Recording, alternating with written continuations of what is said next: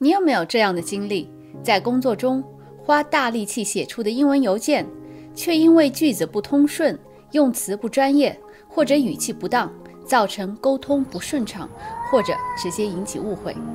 其实，如果你有一个清单，列出写英文邮件时要避免使用的词句，又通过分析邮件范例来告诉您怎么写才能抓住客户，您就能轻松写出流畅。高水准商务邮件，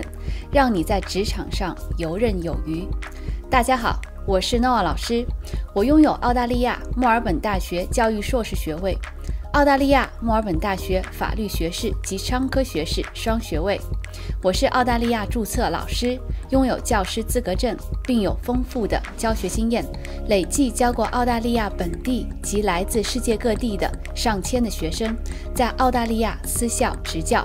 扎实的英文写作功底，也让我在律师工作中可以和客户、老板及同事有效沟通，成功处理各类案件，并代表公司参加澳大利亚维多利亚律师协会到海外的访问团。我愿意用超过二十年在海外工作和学习的经验，为您打造这本超实用的职场邮件怎么写。